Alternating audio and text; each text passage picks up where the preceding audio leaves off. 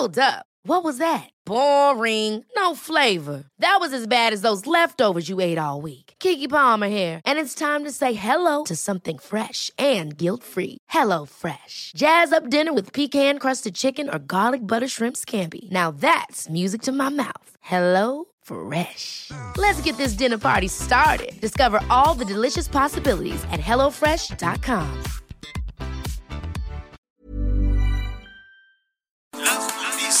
¿Qué tal? ¿Cómo le va? Buenas tardes. Estás a punto de escuchar Yo soy Javier Alatorre. las noticias con Javier Alatorre. La vamos a pasar muy bien. Comenzamos.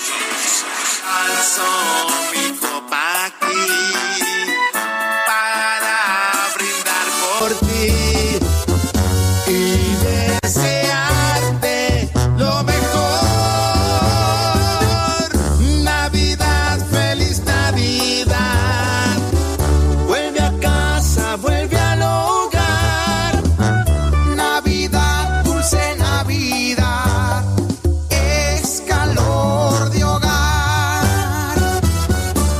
tardes, me da mucho gusto saludarlos, muy buenos días todavía en algunas partes del país. Pues así iniciamos este 25 de diciembre.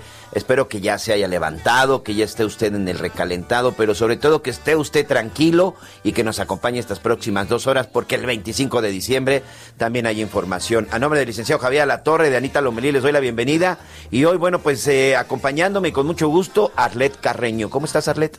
Miguel Aquino, es un placer de verdad compartir estos micrófonos contigo y por supuesto con todos y con todas nuestras queridos radioescuchas en un año especialmente difícil para el mundo, complejo para los mexicanos, pero que las noticias siguen, siguen y aquí estamos. Así es que de verdad estoy súper contenta de festejar esta Navidad con todos. Sí, la verdad es que como se presentó este año, a Dios gracias, estamos aquí, a Dios gracias, este, tenemos trabajo y en verdad un abrazo para todos los amigos que sabemos que este año se le han pasado difíciles.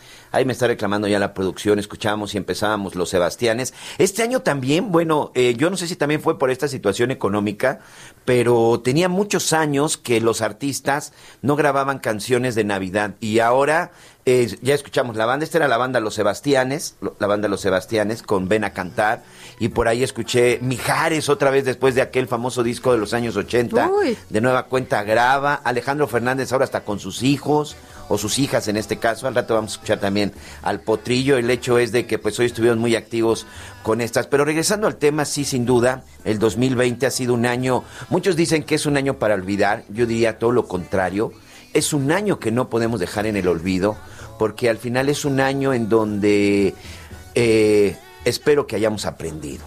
Eso, con eso me quedo yo, ¿sabes? Con el aprendizaje, con el saber escuchar también este al otro, ¿no? Cuántas amistades no se dieron a través de lo único que nos quedaba que eran las redes sociales, ¿no? Y que incluso eh, el, el vecino que vivía desde hace años contigo, enfrente de ti, que nunca en la vida no lo había saludado, resulta que se pudo haber convertido en tu única compañía en tu única compañía, porque ¿qué crees, Miguel Aquino?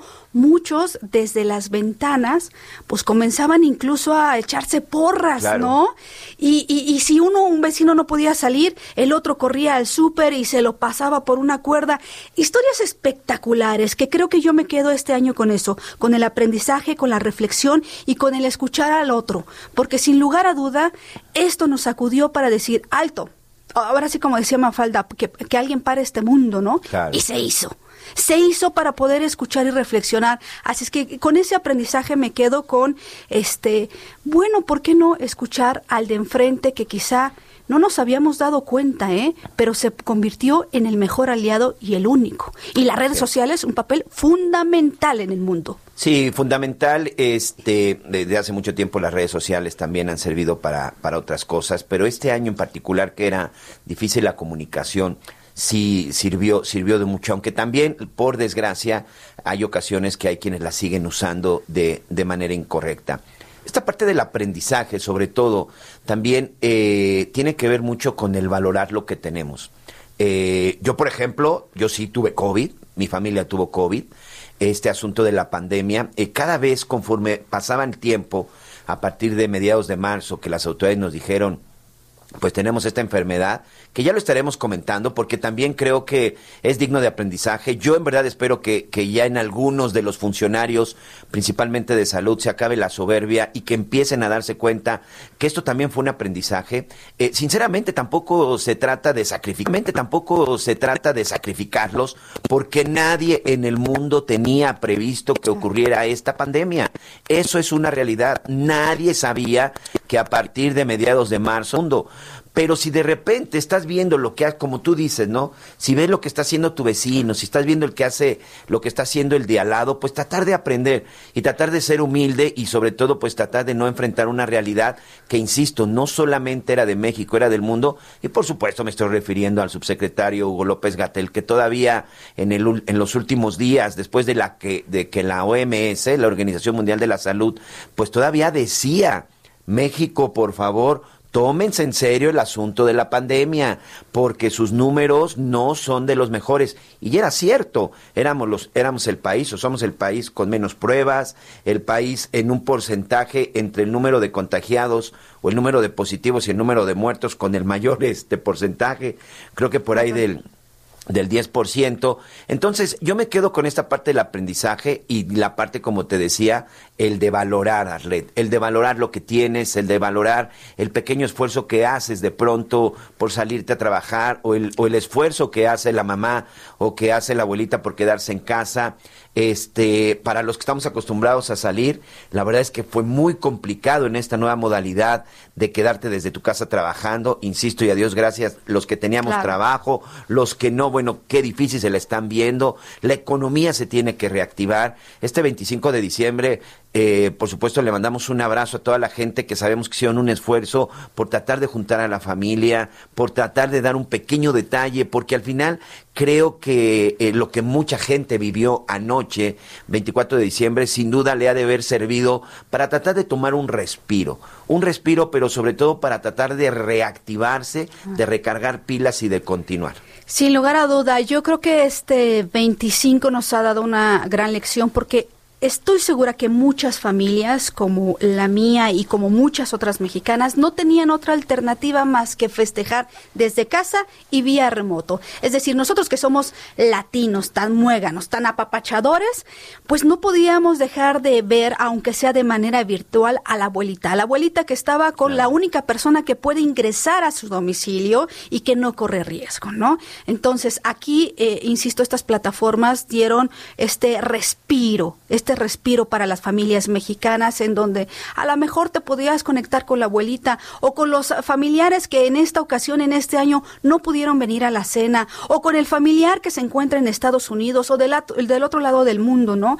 Hoy, gracias a esto, pues está esta alternativa. Habrá que recordar también, Miguel Aquino, que no todos tienen la misma oportunidad en un país como el nuestro. Es decir, tenemos eh, un porcentaje muy elevado de, de pobreza en donde es primordial. ¿Y comer, incrementó? Y, por supuesto, es comer o pagas un internet o ni siquiera llega el internet a tu casa porque los servicios básicos como, básicos como luz, drenaje, agua, pues son escasísimos y se llegan a convertir en un lujo. Hoy en día, en el 2020 en nuestro país, sí, hay comunidades donde no hay estos servicios primarios y mucho menos, pues por supuesto, Internet. Entonces, en estas regiones es aún más complejo eh, o fue más complejo vivir estos procesos, estos primeros meses de la pandemia, que bien es cierto, sí, nadie se lo esperaba, pero también en esta ocasión se vale decir, perdón, nos equivocamos de estrategia y cambiamos, porque nadie, ni siquiera los primeros, eh, los países de primer mundo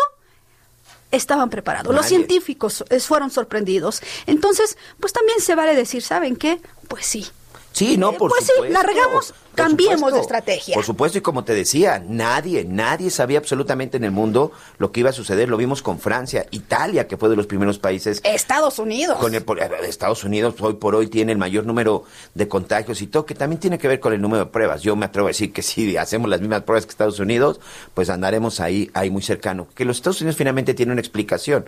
Estados Unidos, pues yo le llamo que este país es la puerta al mundo, porque todo mundo de, de diferentes partes de, de- del planeta llegan a la Unión Americana, tanto de vacaciones, es un centro de negocios muy importante para, para mucha gente alrededor, alrededor del planeta. Entonces, creo que también tiene mucho que ver, incluso sus primeros casos, por supuesto, ¿cómo les llamaban? Que eran este casos eh, ay, Ah, se me- de viajeros o algo por el estilo.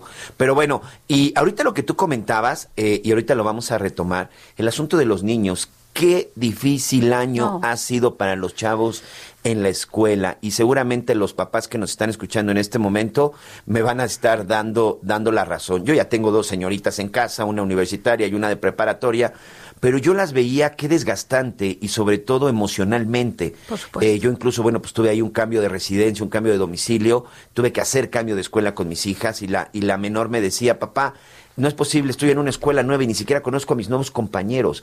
Ese tipo de cosas al final sí terminan, sí terminan afectando. Vamos a escuchar antes una entrevista que el señor Javier Alatorre le, le hizo al doctor Alejandro Macías. Él es uno de los infectólogos más reconocidos y prestigiados no solo de México, de América Latina Maestro. que maestro, sí, sí, sí, que trataba de explicar un poco de qué se trataba este COVID-19, de qué se trataba este asunto del coronavirus y sobre todo, bueno, pues las algunas de las medidas. Esto fue prácticamente cuando iniciaba el problema y vamos a escuchar precisamente en la entrevista que se le realizó aquí en las noticias con Javier Latorre. ¿Cuáles son los síntomas del coronavirus? Se parece mucho a la influenza. De hecho, si ahorita alguien llega a consulta con coronavirus, van a pensar que tiene influenza, porque ahorita está circulando mucho la influenza. Básicamente, fiebre, una enfermedad respiratoria que puede haber dolor de garganta, tos, y en condiciones graves, falta de aire para respirar. Pero insisto, todo eso lo hace la influenza y estos casos que se diagnosticaron ahora en México se diagnosticaron porque ellos mismos dijeron, es que venimos de Italia y tenemos esto, ah, bueno, pues vamos a buscarles. Pero es probable que ya hubieran llegado otros casos semejantes a México y que se pudieran haber diagnosticado como influenza. ¿Cuál es el análisis que se realiza para ver si, si es coronavirus?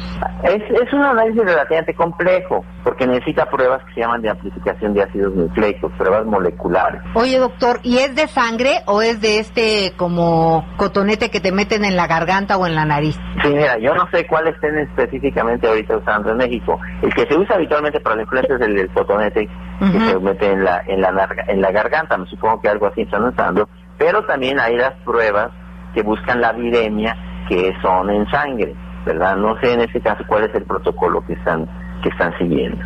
Oye, doctor, y he escuchado que, ha- que, que hay unas máquinas para las personas que, que estén enfermas. Yo no entiendo, estas maquinitas no son si son, no sé si es para la- las vías respiratorias o a qué se refieren.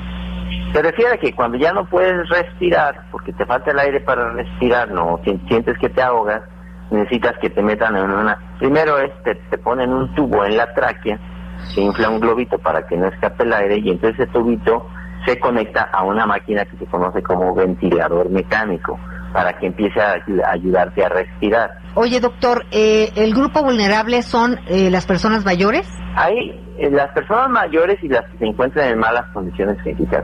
Aquí, por fortuna, sabemos que los niños están muy poco afectados y ya vamos de gane porque vamos a ver nomás media pandemia en caso de que se cometa una pandemia. Pero sí sabemos que afecta predominantemente a las personas crónicamente enfermas. Se puede enfermar cualquiera, pero predominantemente a las personas crónicamente enfermas, a las que no se encuentran en buenas condiciones y a los que se encuentran en malas condiciones físicas o con enfermedades crónicas, enfermedad avanzada. Entonces, bueno, nuestros hábitos, los que nos pueden ayudar a, a- no sé si la palabra es prevenir, eh, es, este, es- son los de higiene. Los hábitos eh, higiénicos, dietéticos y de, de- de- de, ejercicio, por ejemplo, de, de- de- de conductuales, digamos. Y si te encuentras en malas condiciones esta enfermedad, aunque tengas juventud, te puede cargar una mala enfermedad. Entonces, lo que nos va a prevenir esto no son pastillas, eso no existe, no hay nada para subir las defensas, no es tomar muchos líquidos a no ser que quieras estar orinando todo el día. ¿Cuál es la medicina? Eh, no hay medicina, digo, hay estar en buenas condiciones físicas, si tienes fiebre, tu medicina para la fiebre puede ser paracetamol y la- el sostén que te tengan que dar de la ventilación en caso de que eh, lo llegues a necesitar. Esto no va a ser más que un cuadro gripal, catarral en la gran mayoría de las personas. Son pocos los que se van a complicar. El problema para la salud pública es que si son pocas en proporción, pero de millones de personas, esos pocos en proporción puede ser decenas, centenas o algunos miles, que entonces saturan los hospitales y pueden colapsar el sistema de salud. Ese es el problema para la salud pública. Pero nosotros a nivel individual, estar en buenas condiciones físicas si nos enfermamos, lo cual es probable, si esto entra como una pandemia, nos va a tratar razonablemente bien la enfermedad. De acuerdo. Ahí escuchábamos esta entrevista con el doctor Alejandro Macías cuando, eh, ahí escuchábamos también a Anita Lomelí, cuando empezábamos precisamente a tratar de entender esta, esta enfermedad. La verdad es que apenas comenzábamos a descubrir, empezábamos a descubrir los efectos del coronavirus, cómo identificarlo, y durante todo este tiempo, durante todo este trayecto, prácticamente nueve meses, nueve meses después, pues al menos seguimos descubriendo. Fíjate algo muy curioso, por ejemplo, este Arlet, en mi caso, que sí tuve COVID y fui positivo de COVID, yo por ejemplo nunca tuve temperatura. Nunca tuve temperatura, no tuve tos aguda, o sea, sí tuve por momentos algunos problemas en la garganta, pero yo no tuve una tos aguda y nunca tuve temperatura. Mi temperatura nunca pasó de 36.5, ¿no? O sea, nada más como dato. Es decir, cada cuerpo reacciona distinto. Pero a mí, en donde mi, mi flujo pulmonar o, mi, o mis cuestiones de respiración siempre estuvieron en los, en los rangos este, que tenían que ser. Es decir, no tuviste los síntomas que normalmente De nos que- dicen y nos advierten que, todos tengamos los días cuidado. nos Exacto. decían Wow. si tiene temperatura y si no tiene esto. No, yo presenté muy pocos síntomas y al contrario, pres- presenté síntomas que yo no había escuchado o por lo menos, y, y, y, y sí me alarmé porque como periodista que estamos todos los días hablando del tema, Claro. este, mi asunto fue un poco más de, de nervios, incluso este, en la cabeza, porque resulta que el COVID también pues ataca este el, el sistema y pues el- sabemos que el cerebro también funciona con oxigenación y ahí bueno fue una situación este complicadísima pero a lo que voy es que de alguna u otra forma seguimos descubriendo muchos síntomas y sobre todo mucha actuación del coronavirus Síntomas, Miguel Aquino, pero también este, secuelas. Sí, Porque secuelas. muchísima gente aún Sí. presenta secuelas que dicen los expertos, bueno, es que esto no lo teníamos contemplado, ¿no? Entonces, habría que ver esto conforme pasa el tiempo, también los científicos, que tenemos que ir de la mano sin lugar a duda de ellos, que nos expliquen, bueno, a lo mejor tú no presentabas estos síntomas que todo mundo tendría que saber, pero sí te dio.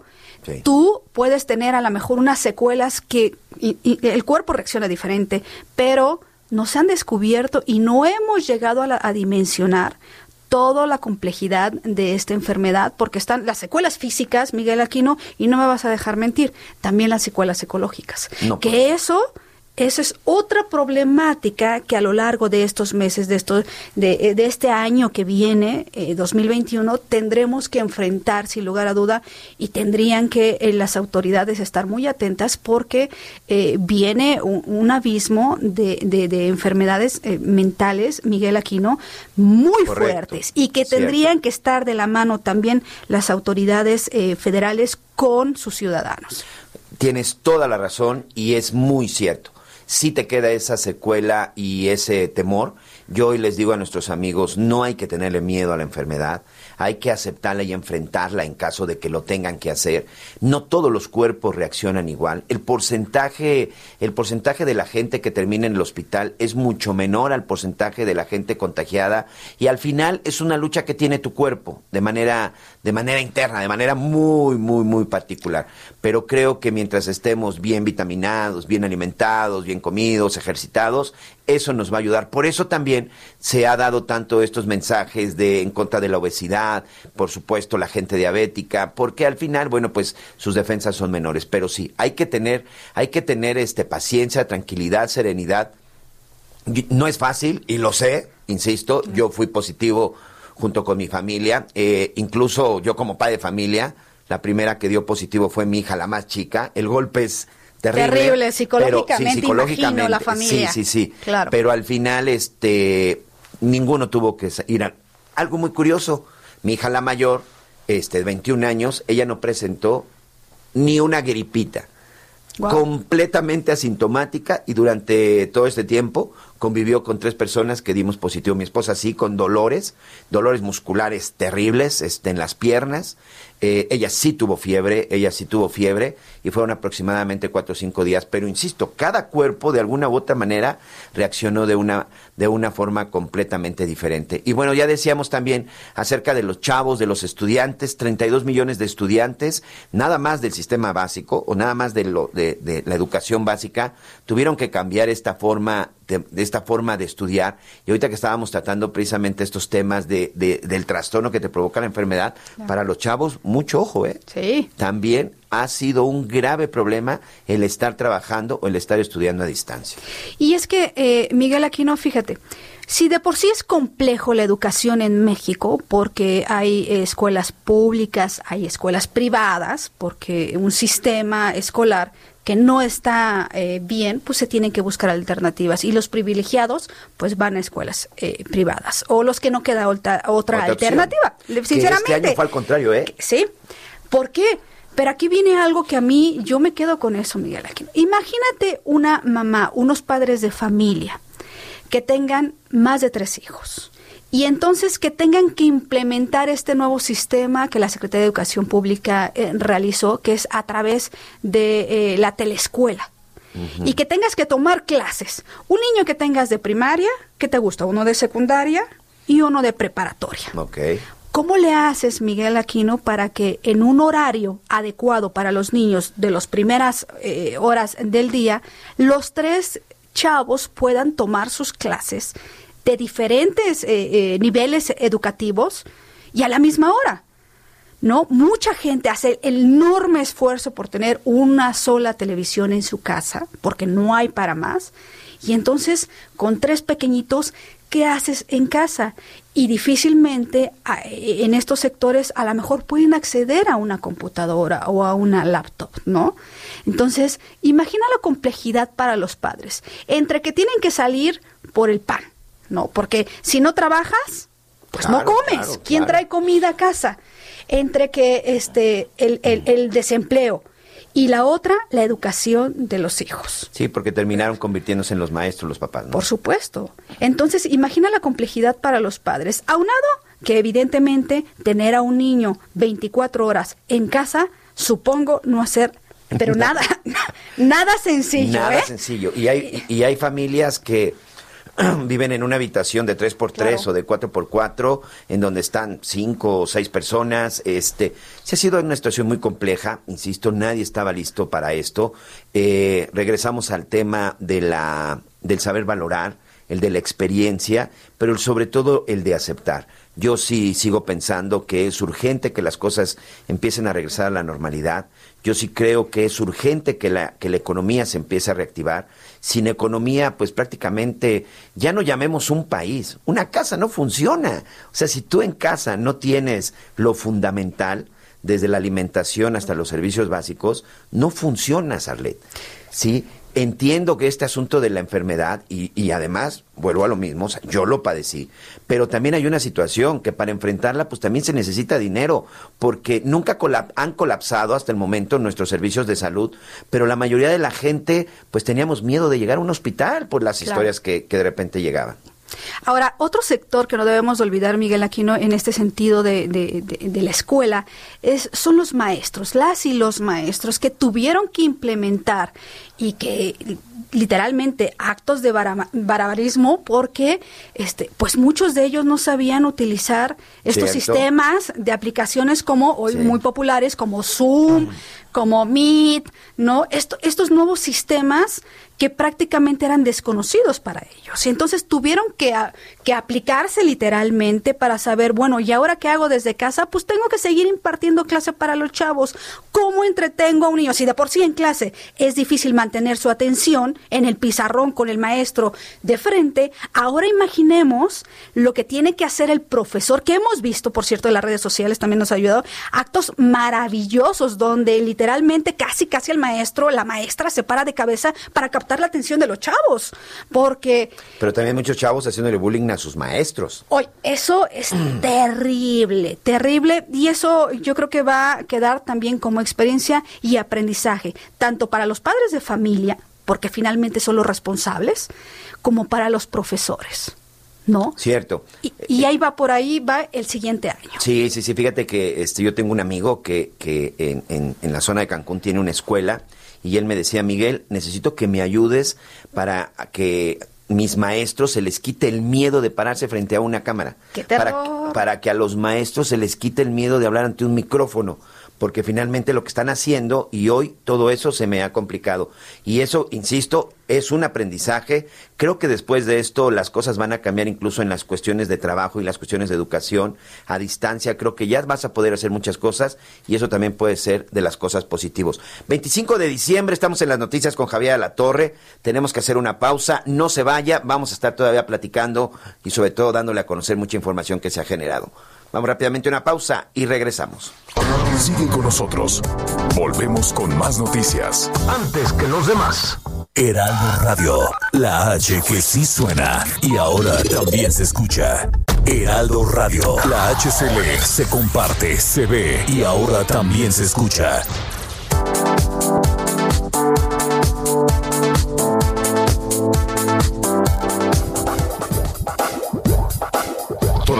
Más información. Continuamos. Muy bien, muchas gracias. Estamos de regreso aquí en las noticias con Javier La Torre este 25, este 25 de diciembre y bueno, pues espero que ya esté usted ahí rico. Eh, ¿Qué cenaste anoche? Bacalao. Tu, tu, tu hermano es chef, ¿verdad? Sí, mi hermano es chef, tengo la fortuna que el señor todavía nos... Cierto. Eh, cada año nos sorprende con, con algún menú. Y insisto, le gustan a él, híjoles, es un goloso para, para este lo dulce. Y bueno, siempre prepara para la familia una bandeja, una bandeja de este Diferentes de, de diferentes postres, ¿no? No, bueno. Dulce, salado, y ya a tu gusto le vas entrando, le vas empacando durante la noche, ¿no? Y todavía el día de hoy, pues llegando a casita, primeramente en la vida, pues nos empacaremos otro. Eso de la dieta, Miguel Aquino, la verdad, No, yo no, ahorita no. ahorita no, gracias, No, ahorita joven. no. El siguiente año con Ya muchísimo veremos. gusto. Sí, ya, ya iremos viendo. Bueno, pues qué bueno, espero que usted esté también disfrutando en compañía de su familia. Y bueno, este 25 de diciembre, evidentemente, eh, yo, yo lo decía, por ejemplo, en el mes de noviembre, creo que no debemos de dejar un solo día para hablar sobre la violencia en contra de la mujer. Yo incluso, pues no, no me gusta de repente de que hoy es el día de la celebración. No, no, no, no es nada de celebrar. La violencia contra la mujer, por supuesto, que no se puede celebrar y no se puede olvidar. Este, se le dedica un día, pero yo creo que todos los días deberíamos de hacer ese análisis y no hablo solamente de violencia física, sino de violencia económica, de violencia este psicológica, de todo tipo de violencia. No, yo por ejemplo siempre le he dicho, le he dicho a mis hijas, este, y si un hombre te pega una vez, es culpa del hombre. Pero si te pega dos veces, ya es culpa tuya. ¿Y por qué hablo de esto? Porque también creo que es momento en donde la mujer debe levantar la voz, no quedarse callada y denunciar. Este año también, pues lamentablemente, Arlet, este, tú has seguido mucho este, este, este tema. El 2020 en México también, pues que será recordado no solo por el COVID, la economía y todo, sino porque, pues de una manera que todavía nadie puede entender, los feminicidios se incrementaron de manera alarmante. Es una pena que en un día como hoy se tenga que recordar esto, porque efectivamente, eh, pues es un año muy complejo en muchas áreas, pero sobre todo en la violencia extrema de la mujer, que es el feminicidio. Y eso que en nuestro Código Penal Federal el feminicidio se encuentra tipificado, Miguel Aquino, en el artículo 325, si no, ya quiero ver. Y pero ¿Sabes que me han llegado muchas preguntas? Bueno, Arlet, homicidios tenemos todos los días. ¿Por qué presta- prestar más atención en las mujeres? Bueno, es una respuesta muy corta, pero es que al hombre no se le mata por el hecho de ser hombre. Es decir, no se le mata por su género. A una mujer sí. Y esto es tipificado como feminicidio. Y eh, para muchas personas decir, bueno, ¿cómo las autoridades catalogan un homicidio en feminicidio? Hay siete argumentos que utiliza la ley y solo voy a mencionar unos porque ahorita pasamos a los casos y son exactamente estos eh, siete causales las que eh, implementan eh, los, los feminicidios. Por ejemplo, La víctima que presente signos de violencia sexual de cualquier tipo, que haya existido eh, entre el activo y la víctima una relación sentimental, afectiva o de confianza que la víctima haya sido incomunicada en cualquier tiempo previo a la privación de la vida. Y en esta que llama la atención Miguel Aquino, que el cuerpo de la víctima sea expuesto, exhibido en cualquier lugar público. Para algunas organizaciones esto es un símbolo característico de poder de te mato porque puedo y porque quiero te arrojo en cualquier parte. Eso ocurre en México. Aquí es donde el 2020 pues eh, terriblemente eh, pues cobra relevancia. De acuerdo, nos vamos a los datos oficiales, ojo, el Secretariado Ejecutivo del Sistema Nacional de Seguridad Pública revela que 2.240 mujeres fueron asesinadas durante los primeros siete meses, ¿eh? ojo, siete meses del 2020 en México. Eh, eh, esto representa un promedio diario de 10.5 exactos, para ser específicos, de feminicidios en nuestro país. Y la entidad federativa con más eh, casos fue el Estado de México, Veracruz, la Ciudad de México, Nuevo León, Puebla, Jalisco, Morelos, Oaxaca, Baja California, San Luis Potosí y Chihuahua. Las cifras, las cifras oficiales, nos las recordó muy recientemente Olga Sánchez Cordero, la secretaria de Gobernación. Escuchemos esto. La cuarta transformación es feminista. De acuerdo con los datos del INEGI, durante la última década, las mujeres en México han sufrido diversas violaciones que dan clara idea de un fenómeno estructural que debemos atender ya y que estamos atendiendo. Seis de cada diez mujeres han vivido algún tipo de violencia. Ocho de cada diez mujeres sienten temor de ser agredidas física o verbalmente al transitar por las calles. Ocho de cada diez. Cada día 32 niñas entre 10 y 14 años se convierten en madres, por supuesto, son víctimas de violencia. En el ámbito escolar, una de cada cuatro mujeres ha sufrido violencia, observándose mayor prevalencia de la violencia sexual. La actual pandemia nos ha enseñado que aún en situaciones de crisis la violencia no para y, tiene, y tiende a aumentar. Cada, año en México son asesinadas aproximadamente 3.800 mujeres, niñas y adolescentes. Bueno, incluso la propia presidenta del Instituto Nacional de las Mujeres y Mujeres reconoció que el confinamiento social por la emergencia sanitaria de COVID-19 pues evidencia más la violencia de género como una segunda pandemia, pero además se acepta que el 91% de las víctimas no solicita apoyo o no denuncia la violencia que padece dentro de su hogar. Si les parece bien, escuchemos ahora a Fabiola Lanís.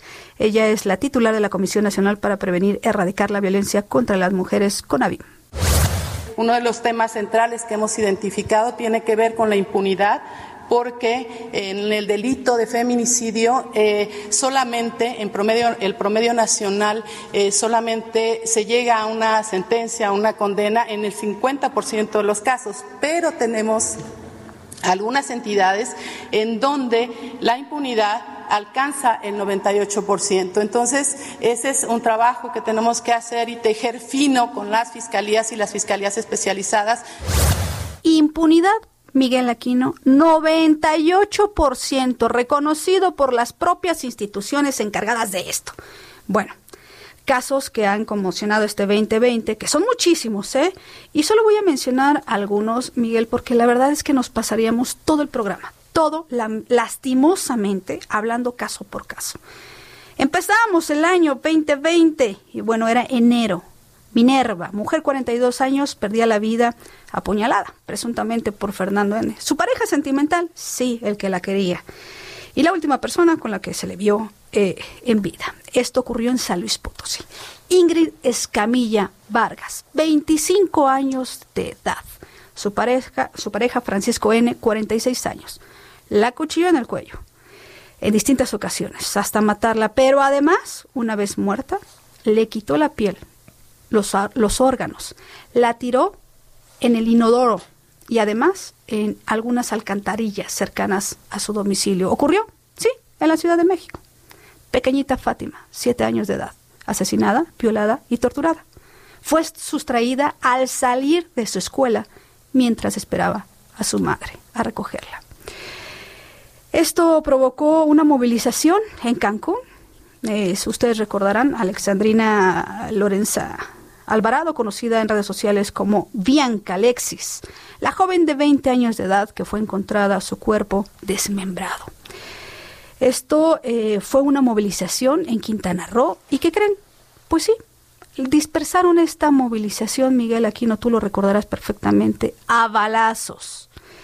Y hay una serie de movilizaciones que se han llevado eh, durante todo el año, pero no olvidemos algo, sí, ha habido manifestaciones que a muchos no agrada, eh, violencias, eh, también daños en los inmuebles, pero no hay que olvidar que estas movilizaciones en todo el país son por un por un objetivo muy claro y que no se pierda de vista, quiero aclarar esto, es por los hechos violentos. 11 mujeres al día pierden la vida en México. Por eso preparamos este pequeño recuento. Es un recuento del año, de los sonidos y de una música eh, que va a dejar huella aquel 8 de marzo, donde todo el país se pintó de morado para decir basta nos están matando. Escuchemos esto.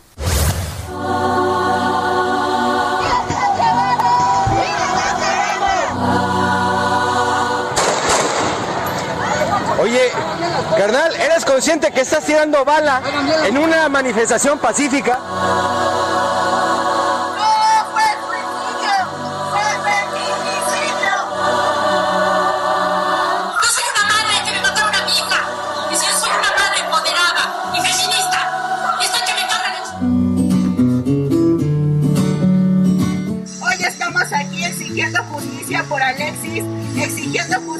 Por todas las compañeras víctimas de feminicidio, por Leti Osorio, por Marichuy, por Ingrid Escamilla, por todas las compañeras que han, que han sido asesinadas durante el confinamiento en las cuatro paredes de su casa. Que tiemble el Estado, los cielos, las calles, que tiemblen los jueces y los judiciales.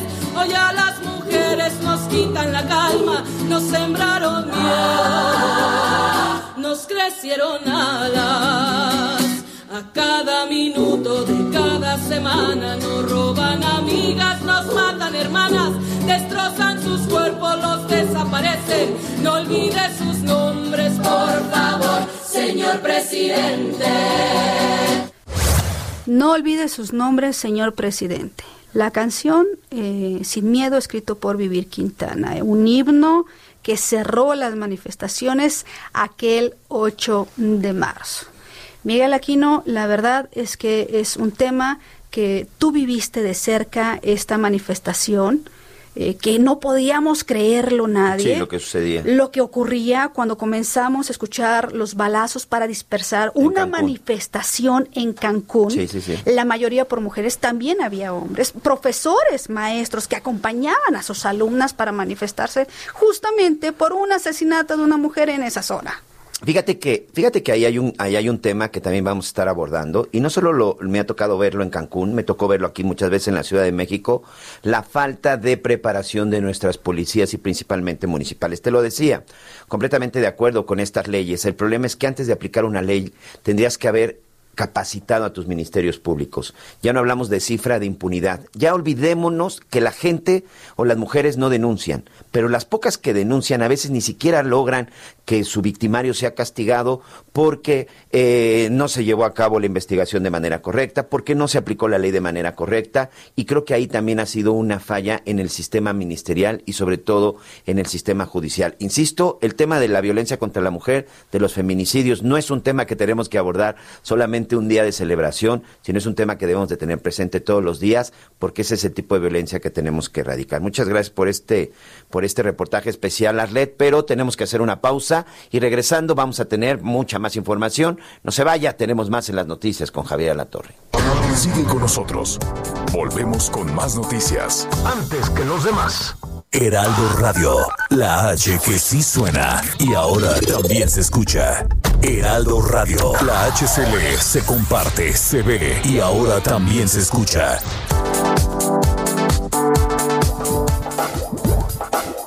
Todavía hay más información. Continuamos. Muy bien, muchas gracias. Gracias por estar con nosotros en este 25 de diciembre del 2020. Pues ya prácticamente hemos terminado con este inolvidable, con este inolvidable año. Ya hemos estado aquí abordando algunos temas, pero sin duda también otro tema que marcará el 2020 y que seguro marcará el 2021 es la llamada consulta popular. ¿Qué es la consulta popular? Bueno, pues es una iniciativa desde campaña del presidente de la República, eh, del presidente Andrés Manuel López Obrador, en donde pues él decía, vamos a llevar a juicio a los expresidentes, a todos los expresidentes que dejaron a México pues lleno de muertos, lleno de inseguridad, pero sobre todo saqueado. Y no hablamos solo de la administración pasada, sin duda, desde las administraciones anteriores hemos tenido muy malos gobernantes y si no véalo, ahí en la cárcel, pues está llena de políticos eh, ladrones o de expolíticos o de ex servidores públicos, gobernadores que saquearon sus estados y bueno, pues incluso algunos funcionarios de alto nivel como la jefa, ex jefa de gobierno, secretaria de Desarrollo Social, Rosario Robles. Entonces, en esta consulta popular, Arlet se decía pues que se tenía que castigar y vaya polémica que generó todo esto. Pero a ver, yo te pregunto algo, Miguel Aquino. Digo, no es por subestimar a la gente, pero eh, ¿los derechos se consultan? No, por supuesto que no. La ley. La ley. La ley. La ley Déjate se los derechos. A ver. La ley. Si alguien cometió un delito, ¿se debería de consultar? Yo me, yo me cuestiono eso, porque para estas consultas populares, a ver, entonces yo, ciudadano, cometo un delito y le van a preguntar a todos los mexicanos si se me lleva a la cárcel o no. Pues sí, no. no, por supuesto que no. Y además, todos sabemos que la respuesta va a ser sí. Claro. Y, y, bueno, generó mucha polémica. Vamos a escuchar esta nota que nos, prepara, que nos preparó nuestro compañero Ángel Villegas. El próximo domingo, primero de agosto del 2021, se llevará a cabo la consulta popular en la que usted podrá decidir si se investigan o no presuntos delitos cometidos por exfuncionarios, incluyendo a los expresidentes Carlos Salinas de Gortari, Ernesto Cedillo, Vicente Fox, Felipe Calderón y Enrique Peña Nieto. La propuesta para realizar esta consulta la hizo el presidente López Obrador el pasado 15 de septiembre y fue avalada por la mayoría de la Cámara de Diputados y del Senado. Escuchemos lo que dijo el presidente respecto a esta consulta. Si el pueblo da su aprobación, las instituciones responsables de desahogar las potenciales acusaciones tendrán un enorme respaldo para realizar esa tarea con absoluta libertad. Si rechaza la propuesta del pueblo de México, nadie podrá acusar a esas instituciones de encubrir o solapar conductas ilegales. He dicho y reitero que yo votaría por no someter a los expresidentes a proceso. Sin embargo, de realizarse la consulta Respetaré el fallo popular. Por su parte, tras una larga sesión con posturas a favor y en contra, la Suprema Corte de Justicia de la Nación declaró constitucional llevar a cabo este ejercicio. Sin embargo, cambió la redacción de la pregunta. Escuchemos la resolución de la Corte. Primero, es constitucional la materia de consulta popular a que este expediente se refiere. Segundo, la pregunta aprobada por el Pleno de la Suprema Corte de Justicia de la Nación, en términos de lo previsto en el artículo 26, fracción segunda de la Ley Federal de Consulta Popular es la siguiente. ¿Estás de acuerdo o no en que se lleven a cabo las acciones pertinentes con apego al marco constitucional y legal para emprender un proceso de esclarecimiento de las decisiones políticas tomadas en los años pasados por los actores políticos encaminado a garantizar la justicia y los derechos de las posibles víctimas? La organización de la consulta le corresponde al Instituto Nacional Electoral y tiene previsto gastar 1.499 millones de pesos para poder llevarla a cabo. Esta cantidad podría ser mayor, sin embargo, se aprovecharán recursos y actividades de la elección intermedia del 6 de julio del mismo año. Para poder participar en la consulta, deberá tener 18 años cumplidos al 1 de agosto y estar en la lista nominal del INE. Podrá acudir de 8 de la mañana a 6 de la tarde a las casillas a emitir su opinión. Posteriormente, el instituto dará a conocer los resultados de la consulta. Cabe señalar que esta será la primera vez que la actual administración realice una consulta por la vía legal, ya que había realizado otras sin sustento, como la cancelación del aeropuerto de Texcoco, la construcción del tren Maya y la cancelación de la cervecera en Mexicali, Baja California, entre otras. Reportó Ángel Villegas. Pues eso fue lo que sucedió para que finalmente se diera lo de la consulta popular. Evidentemente lo que tiene indignados a muchos mexicanos es la cantidad de dinero que se va a gastar. Y aquí precisamente eh, el licenciado Javier Latorre entrevistó a Claudia Zavala, consejera del INE, respecto a la consulta popular. Escuchemos qué nos dijo el pasado 7 de octubre. Esta consulta entonces la va a organizar el INE. Así es, es una consulta, es la primera vez que vamos a tener una consulta organizada eh, con la función constitucional que le ha sido otorgada a este Instituto Nacional Electoral. Y afortunadamente pues ya estamos en el camino, ya está trazada la ruta, el día 28 de octubre ya se publicó la convocatoria, como usted bien lo dijo Javier también, esa pregunta que leyó fue la que calificó de constitucional y de legal la, la Suprema Corte de Justicia de la Nación, esa pregunta sin moverle una coma ni nada, es la que tendrá que ser sometida a la opinión de las y los ciudadanos. Pero yo creo que aquí lo que se debe resaltar es, este es un derecho que concede la Constitución y que le otorga al Instituto Nacional Electoral una serie de facultades para que el próximo el primero de agosto se lleve a cabo la consulta eh, para que la ciudadanía pues diga su opinión si está de acuerdo o no está de acuerdo en los términos planteados en la pregunta por la Suprema Corte de Justicia de la Nación. Ahí escuchábamos el INE, 1.500 millones de pesos. de por sí ya vamos a gastar más de 3 mil millones de pesos en julio del 2021 en lo que es considerada la elección más grande por la cantidad de, de, servidores públicos que se van a elegir en julio del 2021. Es que no me imagino esta cantidad de dinero cuando hoy en nuestro país estamos pasando, el mundo, pero eh, enfocados en nuestro país, estamos pasando por una crisis sanitaria. Quieran o no reconocerlo, necesitamos médicos, necesitamos científicos, necesitamos hospitales que puedan atender a nuestros enfermos y realmente es que yo no le veo cavidad en un gasto excesivamente caro cuando hoy en México tenemos otras necesidades, cuando mucha gente se ha quedado sin empleo incluso. Bueno, entre elecciones y consulta popular, los mexicanos vamos a gastar 5 mil millones de pesos en el 2021. Pregúntese, si usted estuviera en su, si tuviera en sus manos esos 5 mil millones de pesos, ¿qué haría por su país? Vamos a una pausa y regresamos con más de las noticias con Javier Alatorre. Sigue con nosotros. Volvemos con más noticias. Antes que los demás. Heraldo Radio, la H que sí suena y ahora también se escucha. Heraldo Radio, la HCL se comparte, se ve y ahora también se escucha.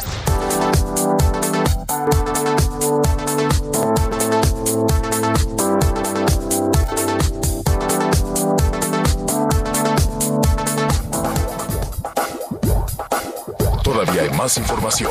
Continuamos. Muy bien, estamos de regreso. Muchas gracias, muchas gracias. Y bueno, pues a través de las redes sociales nuestros amigos también ya han empezado a mandar mucha, pues muchos mensajes, sus opiniones y sobre todo, bueno, pues con ese tema que ya decíamos de la consulta popular. Tú sigues sorprendida, ¿verdad? Este. Cuando me empiezas a sumar, a mí me da un no sé qué porque entre la consulta popular, las elecciones, que de por sí ya en años anteriores nos había costado, somos uno de los países en América Latina que más...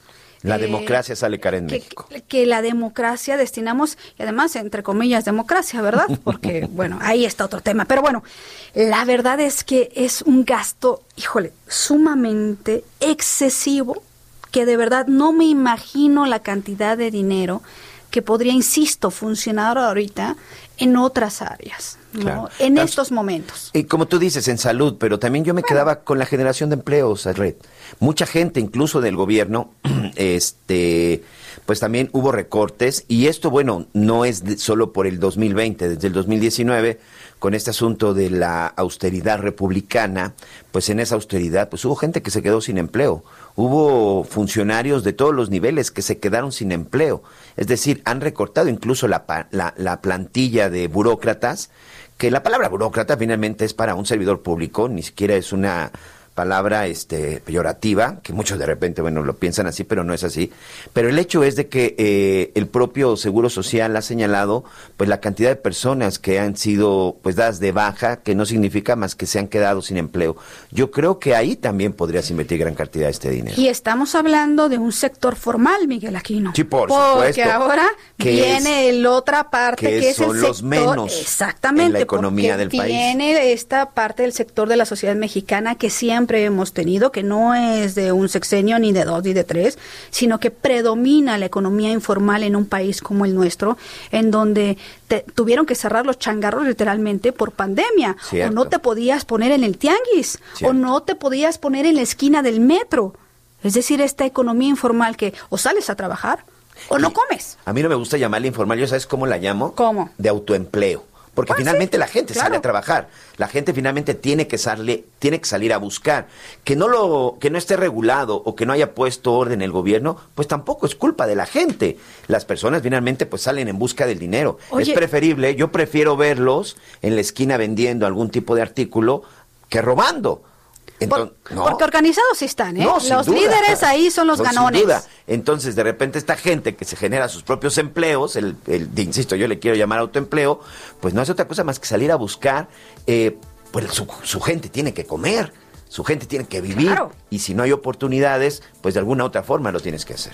No. Bueno, vamos a seguir platicando de este tema. Tenemos que hacer una pausa. Eh, es momento de despedir a todos nuestros amigos del Heraldo. Muchas gracias por acompañarnos en las diferentes estaciones en la capital del país, en Guadalajara, en muchas otras. Y por supuesto la invitación para nuestros amigos para que continúen con la señal de Audiorama y por supuesto a través de nuestras redes sociales.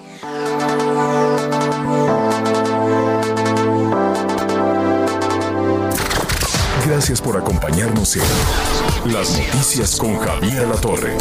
Ahora sí ya estás muy bien informado. Heraldo Radio.